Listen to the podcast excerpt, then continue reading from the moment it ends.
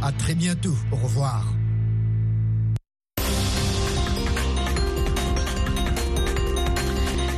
Bonjour à vous, merci de nous rejoindre sur VO Afrique émettant de Washington. Jacques Aristide pour vous accompagner dans le monde aujourd'hui en ce mercredi 28 février 2024 à la une de l'actualité ce matin. Au Sénégal, un forum prône une présidentielle après le 2 avril, peut-être en juin. Au Tchad, le premier tour de l'élection présidentielle fixé au 6 mai prochain. Le président Joe Biden alerte le Congrès américain sur le coup qu'il qualifie de terrible de ne pas aider l'Ukraine. L'inquiétude est toujours vive à Gaza malgré les espoirs de trêve.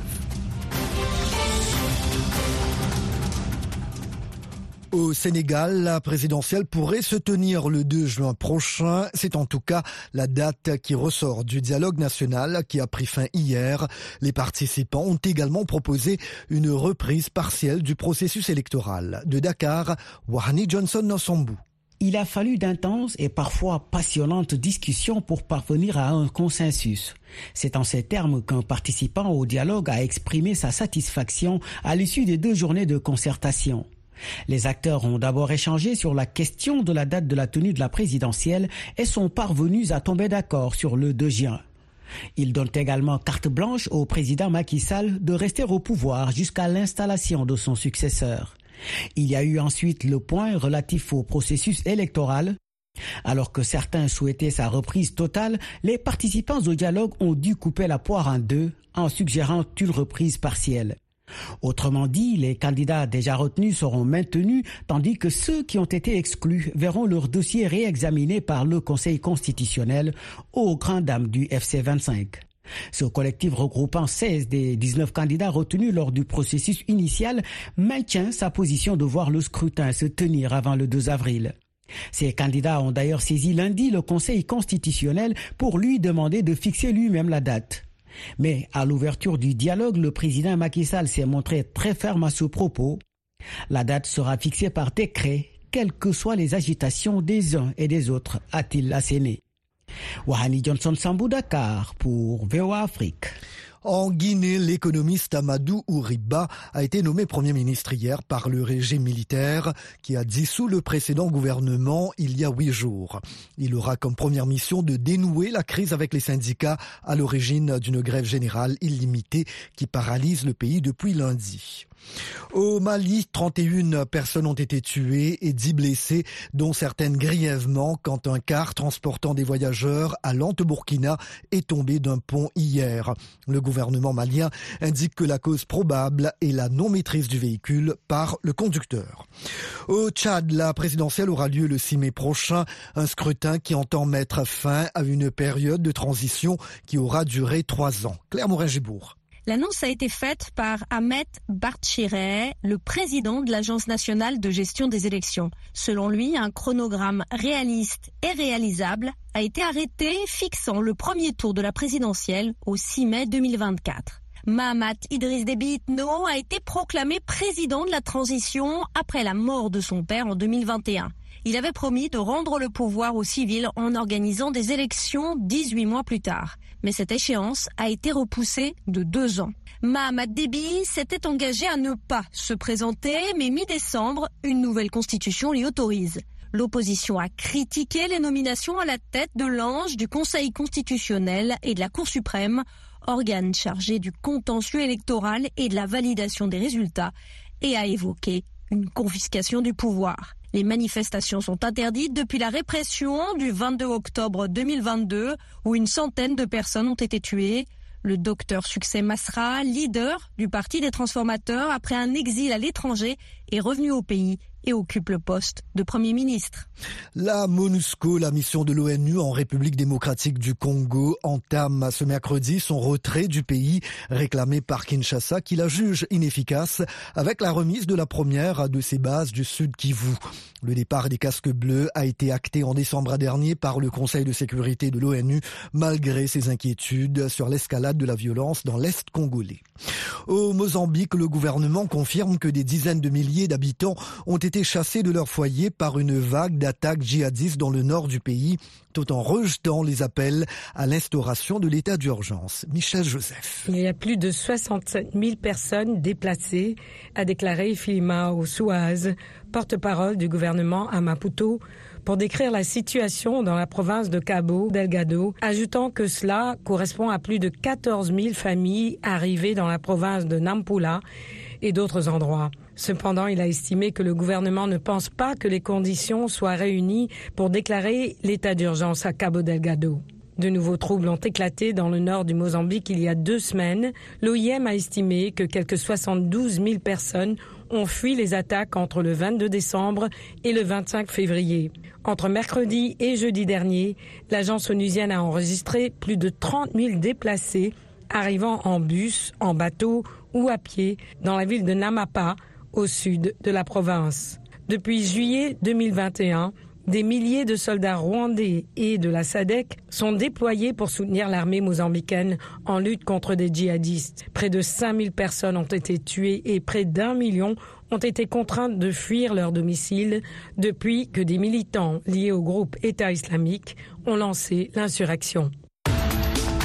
VOA Afrique à Washington, vous êtes à l'écoute du monde aujourd'hui. Ici aux États-Unis, le président Joe Biden a remporté la primaire démocrate du Michigan hier soir, tandis que chez les républicains, son prédécesseur Donald Trump est donné gagnant. Dilidico.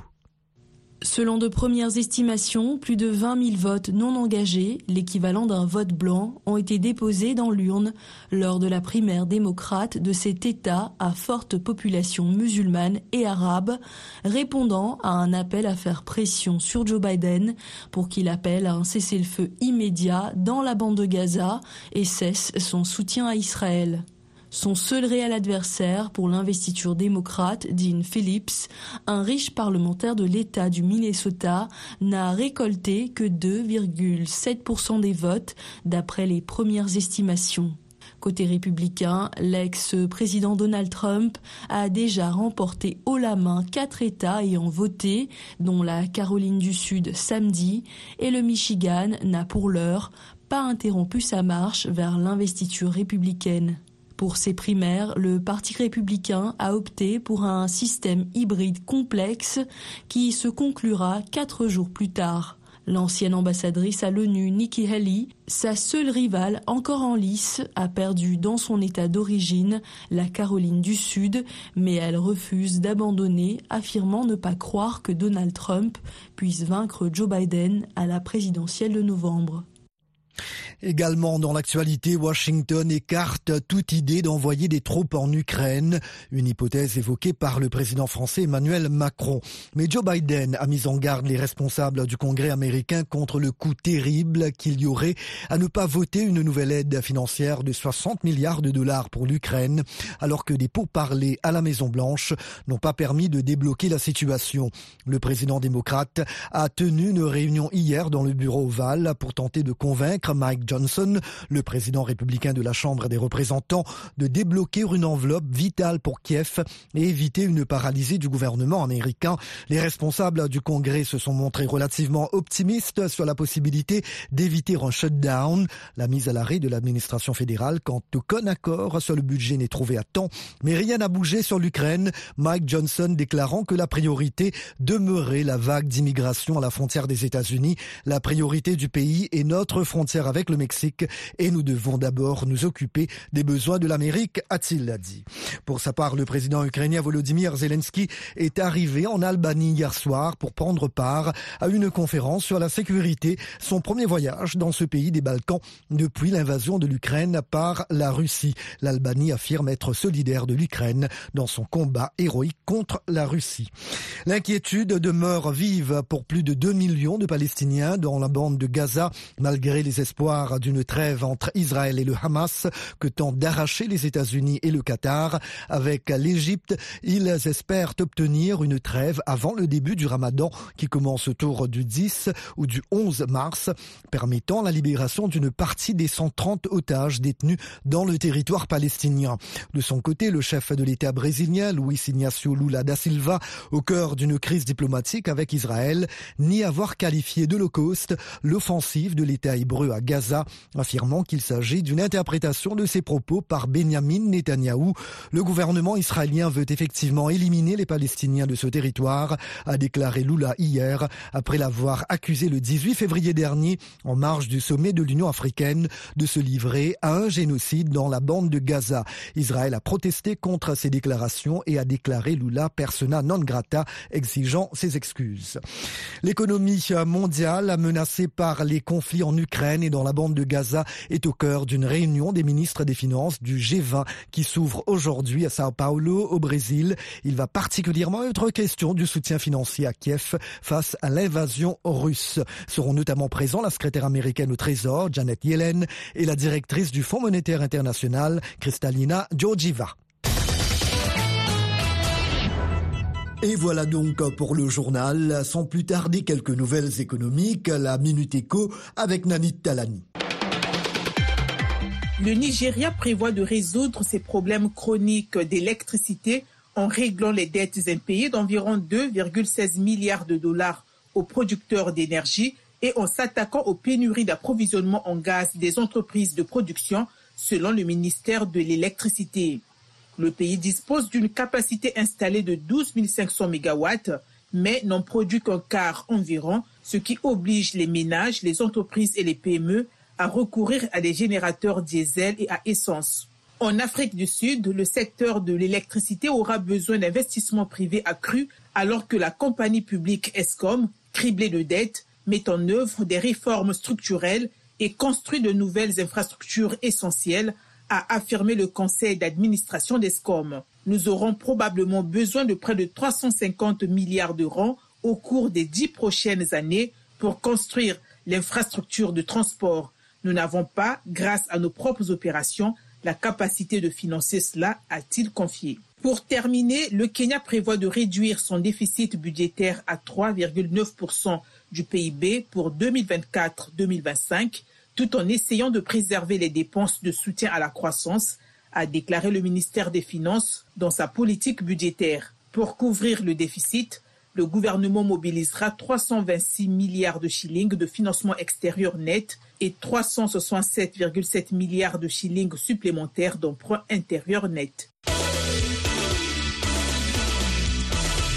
Et maintenant, la page sportive avec Yakuba Ouedraogo. Bonjour Yakuba. Bonjour Jacques, bonjour à tous. Nous parlons de football féminin pour commencer. L'Afrique du Sud arrache son ticket pour le dernier tour des qualifications pour les Jeux Olympiques de Paris, zone Afrique. Oui, l'Afrique du Sud, championne en titre, a validé sa qualification pour le dernier tour en battant la Tanzanie 1 à 0. L'unique buteur de la rencontre a été inscrit par Tembing Gatlana à la 58e minute. Les Bayana Bayana avaient battu les Tanzaniens 3 à 0 à l'aller. Pour Élisée Mpati, notre correspondant au Bénin, l'Afrique du Sud reste la référence en matière de football féminin sur le continent. Eh l'Afrique du Sud euh, fait la marche devant. Hein. C'est vrai que euh, depuis euh, un bon moment, le Nigeria n'arrive plus à asseoir sa domination sur cette discipline. Donc l'Afrique du Sud qui, quand même, a commencé par se faire remarquer sur le continent avec cette nette victoire 3 buts à 0 à l'aller. Eh bien, les Sud-Africaines seront qualifiées pour les rencontres, les dernières rencontres décisives hein, et qualificatives pour les Jeux Olympiques, puisque l'Afrique ne va donner que deux tickets, deux tickets, donc deux représentants seront du côté de Paris pour défendre variablement euh, les couleurs du continent. Donc l'Afrique du Sud est presque euh, qualifiée. Reste maintenant, bon, qualifiée pour le dernier tour, j'allais dire donc. Élisée Mpati, notre correspondant sport au Bénin, joint à Boycon. Lundi, le Nigeria s'est aussi qualifié pour le dernier tour en disposant du Cameroun 1 à 0. Après le 0 à 0 à l'aller ce soir, le Maroc, vainqueur 2 buts à 1 lors du premier round, fait face à la Tunisie. Et toujours ce soir, la Zambie va tenter de gérer son avance de 1 à 0 à l'aller sur le Ghana. Le match amical Argentine-Nigeria annulé. L'annonce est faite par la Fédération de football de l'Argentine En raison d'un problème administratif de visa, l'équipe nationale nigériane ne pourra pas disputer son match contre l'équipe nationale argentine prévu pour la double date en mars aux États-Unis, indique la Fédération argentine de football dans un communiqué. Les autorités argentines disent avoir trouvé un accord avec le Costa Rica dans cette double confrontation amicale ici aux États-Unis. Les Super Eagles continuent donc de chercher un adversaire, leur fédération estimant que cette fenêtre FIFA est cruciale dans la préparation des matchs qualificatifs pour le Mondial 2026. Merci bien Yacouba.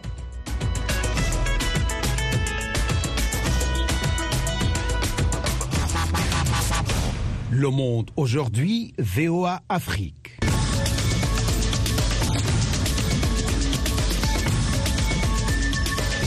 Un grand merci de votre fidélité à VOA Afrique. Vous écoutez Le Monde aujourd'hui en ce mercredi 28 février 2024.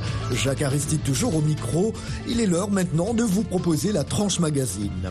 Quelques milliers de manifestants se sont rassemblés pacifiquement hier dans les trois principales villes du Nigeria pour protester contre la cherté de la vie qui a explosé depuis l'arrivée au pouvoir il y a moins d'un an du président Bola Tinubu.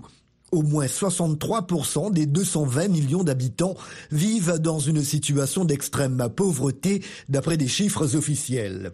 Le chef de l'État appelle la population à patienter, affirmant que ces réformes économiques permettront d'attirer les investisseurs étrangers et de faire repartir l'économie, mais les effets positifs de ces réformes tardent à se faire sentir. D'Abuja, le reportage de Gilbert Tamba. Les travailleurs nigériens sont sortis dans les rues de la capitale fédérale Abuja et d'autres grandes villes pour manifester contre le coût de la vie. À Abuja, ils se sont rassemblés devant le siège de la puissante centrale syndicale du pays, la NLC, avant de prendre la direction du Parlement fédéral. Tout le monde souffre. Une petite bouteille d'eau minérale est aujourd'hui vendue à 50 naira. Comment le Nigérian ordinaire va se nourrir? Une famille avec six enfants n'aura pas à manger. Allez au marché local et vous verrez que les gens souffrent. La situation dans le pays est très mauvaise, très mauvaise. Nous avons beaucoup de mal à manger, à envoyer nos enfants à l'école. L'alimentation est devenue un très gros problème. Nous implorons le président de bien vouloir venir à notre aide. La manifestation intervient après la réunion entre le gouvernement fédéral et les dirigeants des syndicats lundi soir, mais n'a pas abouti à un accord. L'inflation annuelle qui correspond au taux moyen de la hausse des prix est désormais proche de 30%, soit le chiffre le plus élevé depuis près de trois décennies. Le coût de la nourriture a augmenté à plus de 35%. S'ils peuvent au moins contrôler les prix, cela va contribuer grandement à réduire le coût des produits au Nigeria afin que les gens puissent se permettre d'acheter. Les syndicats avaient lancé un ultimatum de 14 jours au gouvernement fédéral pour mettre en œuvre des mesures pour réduire les souffrances et les difficultés des populations ces derniers mois au Nigeria. Ce que nous demandons, c'est la bonne gouvernance. Ce que nous demandons est que le gouvernement agisse, que le gouvernement se rende compte que les Nigérians souffrent, que le gouvernement intervienne face au coût élevé de la vie, que le gouvernement intervienne concernant les salaires des travailleurs nigériens.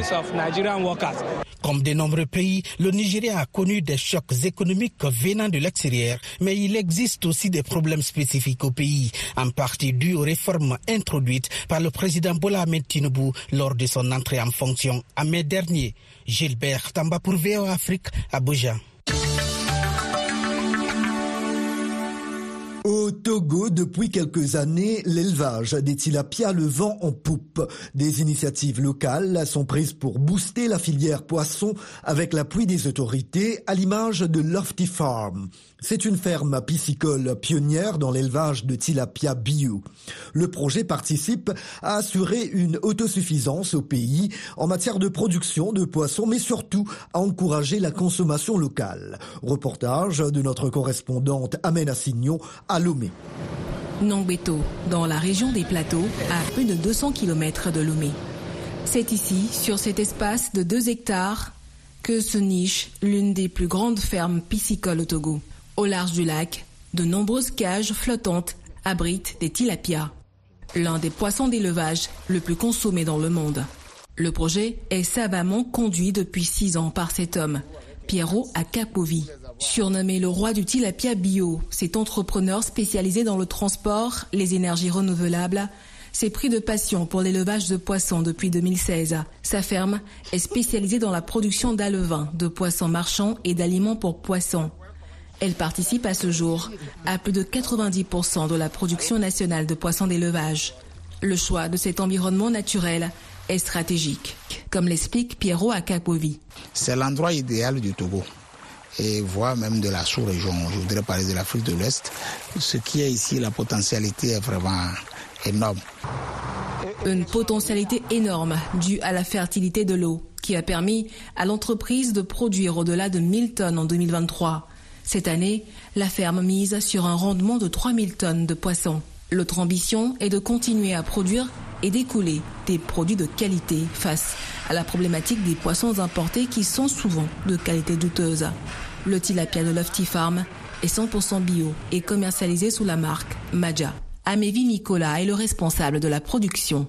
Notre objectif, c'était de produire du poisson naturel pour qu'un Togolais qui est au fond euh, puisse manger de, de bons produits?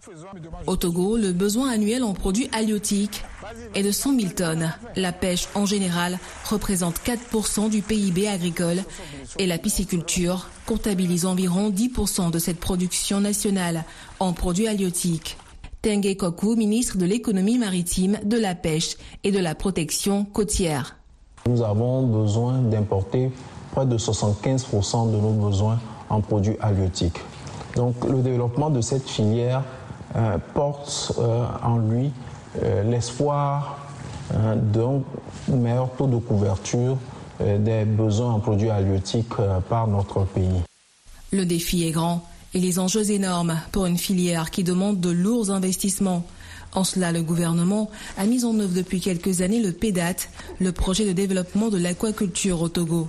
La ferme de Piero Akapovi en est le partenaire technique clé. Non seulement elle forme, mais elle contribue à créer de l'emploi pour les jeunes. À ce jour, l'entreprise a réussi à drainer plus de 300 emplois directs et indirects. Amen Signon pour VOA Afrique, Lomé. Retrouvez-nous sur VOA Afrique 24 heures sur 24 à Lomé sur 102.3 FM. Au Bénin, un jeune entrepreneur originaire de Ouida propose aux femmes une alternative aux mèches conventionnelles vendues sur le marché. Kosijiku fabrique des mèches et autres accessoires de beauté avec des fibres de bananier. Une innovation qui attire la curiosité des Béninois qui sont d'avis que l'initiative est à encourager. De Cotonou, le reportage de notre correspondante Ginette Fleur Adondé.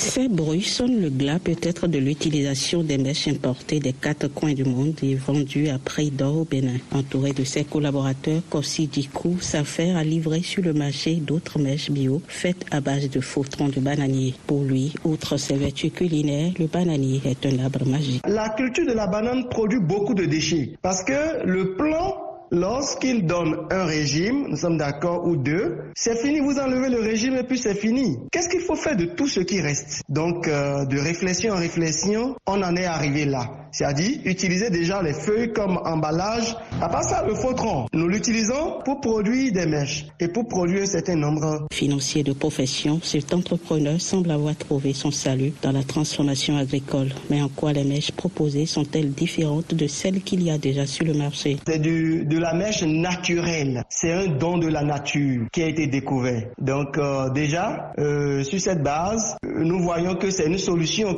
par rapport à tout ce que l'autre comporte comme euh, maladie, comporte comme dégradation de la nature et même des problèmes euh, d'ordre spirituel. Parce que des produits qui quittent la tête de quelqu'un qui va se retrouver sur la tête de quelqu'un d'autre, oui, ça peut apporter des problèmes spirituels. Voilà. Mais la aventure comporte d'énormes difficultés selon l'entrepreneur. La culture de la banane est soumise euh, à certaines contraintes dont le vent violent. Donc euh, c'est vrai que nous prenons toutes les dispositions pour ne pas subir dans une grande proportion ce, ce fléau-là. Mais les difficultés ne sont pas que d'ordre naturel. Il explique. Quand c'est nouveau, il y a certains qui sont curieux, qui veulent découvrir, qui aiment et tout, et, mais il y a d'autres qui sont réticents. Donc euh, des défis, un défi de communication s'impose. Il va falloir communiquer sur les avantages, sur tout ce qui est bon des mèches écologiques et aussi Actuellement, nous travaillons manuellement. C'est artisanalement ce que nous faisons. Et c'est fastidieux. Voilà, donc euh, y a, il y a besoin, nous sommes d'accord, de machines, il y a besoin de matériel voyez un peu, pour vraiment renforcer ce que nous faisons, pour quitter l'unité artisanale de transformation à l'industrie. Malgré les difficultés, Dikou est confiant et espère que les mèches écologiques ainsi que les accessoires issus du badanier pourront convaincre les femmes. Les perspectives, c'est déjà que à la fin de cette année 2024, qu'il y ait au moins 30% de femmes qui aient pris la décision de n'utiliser que les mèches écologiques faites avec, faites à base de de bananiers. Pour le moment, ce n'est pas la grande bousculade pour l'achat des mèches écologiques, mais cela ravit les défenseurs de la nature qui trouvent que l'initiative est à encourager. De Cotonou, Ginette dans les Pouvéo Afrique. En plus de nos programmes sur FM et ondes courtes, VOA Afrique est en votre compagnie 24 heures sur 24 sur Internet. voaafrique.com, tous les derniers développements sur l'actualité africaine et mondiale, reportages photos et vidéos, et vos commentaires sur voaafrique.com. À tout de suite. L'OMS, l'Organisation mondiale du commerce, a appelé à des réformes du système commercial multilatéral, avertissant que les tensions géopolitiques et économiques menacent les échanges mondiaux. À Abu Dhabi, aux Émirats arabes unis, où elle tient sa 13e conférence ministérielle depuis lundi, l'organisation se penche jusqu'à demain jeudi sur des sujets majeurs tels que l'agriculture, la pêche et le commerce électronique. Yacouba Ouedraogo a joint à Abu Dhabi Jean-Marie Pogam, directeur général adjoint de l'OMC. Non, elles sont un peu vieilles et doivent être mises à jour. Par exemple, j'évoquais l'agriculture. Il y a euh, aujourd'hui une assez grande inégalité entre les droits à subvention euh, qui sont accordés aux pays riches et les droits à subvention qui sont accordés aux pays en développement. Lorsque l'OMC a été créé en 1994-95, euh, on a consacré des droits des pays qui subventionnaient et ceux qui subventionnaient pas en ont eu euh, moins, ont eu des, des, des forfaits. Donc ça c'est un sujet qui doit être équilibré, tout le monde en est d'accord la principale difficulté, elle est, elle est tactique. Par qui on commence, euh, dans quel ordre on prend les choses, euh, etc. Un deuxième ordre de difficulté sur ces sujets de subvention agricole, c'est entre euh, ceux qui veulent garder des droits à subvention pour pouvoir faire des stockages de sécurité alimentaire, de pays comme l'Inde, mais comme également l'Indonésie, par exemple, et ceux qui disent ces stockages de sécurité alimentaire, si vous faites des subventions à prix supérieur au marché pour acheter les, denrées, ça a trop d'impact sur les marchés, donc on n'est pas d'accord. Pareil, vous parlez des subventions à la pêche. Eh bien, il y a des pays qui euh, traditionnellement ont développé leur flotte de pêche, ce sont des pays développés. D'autres qui ne l'ont pas encore fait, qui veulent pouvoir la développer, euh, qui considèrent qu'ils sont pas, c'est un peu comme pour le climat, qu'ils sont pas responsables de l'épuisement des océans. Quelle est la part de l'Afrique dans ce commerce mondial? On a vu des pays comme le Burkina Faso, le Mali, le Tchad et le Bénin, gros producteurs de coton, qui s'indignaient juste avant cette conférence ministérielle là. C'est quoi le problème? Les pays qu'on appelle du C4, euh, qui sont essentiellement en Afrique de l'Ouest, plus la Côte d'Ivoire, c'est-à-dire euh, Bénin, Mali, euh, Tchad, Burkina, disent écoutez, nous, on voudrait un traitement spécifique de ces subventions au coton parce que c'est un, une production majeure pour la sécurité de nos, de, populations. Et les autres reconnaissent qu'il y a un problème spécifique au coton, mais ils veulent le traiter dans le cadre global de la négociation sur les subventions. Donc c'est ce type de problème de séquence, dans quel ordre on parle des choses, à quelle vitesse on décide sur un sujet plutôt que, que l'autre, qui ralentit considérablement le rythme des négociations. Vous avez parlé du renouvellement possible hein, du moratoire douanier sur les transmissions électroniques les services de streaming, par exemple, qui remplacent de plus en plus les CD, les DVD, ou encore un livre, par exemple, téléchargé en ligne. Il y a des pays comme l'Afrique du Sud qui s'y opposent.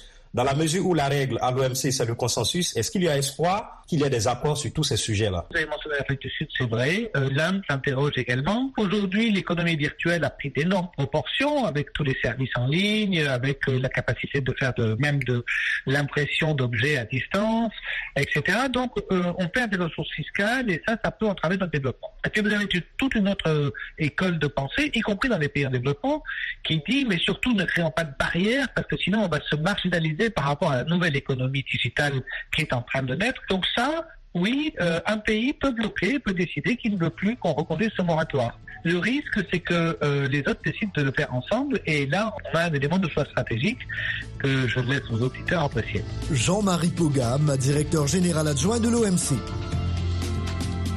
Et voilà, le monde aujourd'hui, édition matinale du mercredi 28 février 2024, prend fin ici.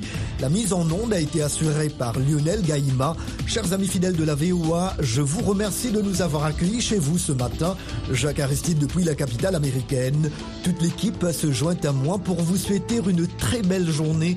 S'il vous plaît, prenez bien soin de vous et des autres aussi.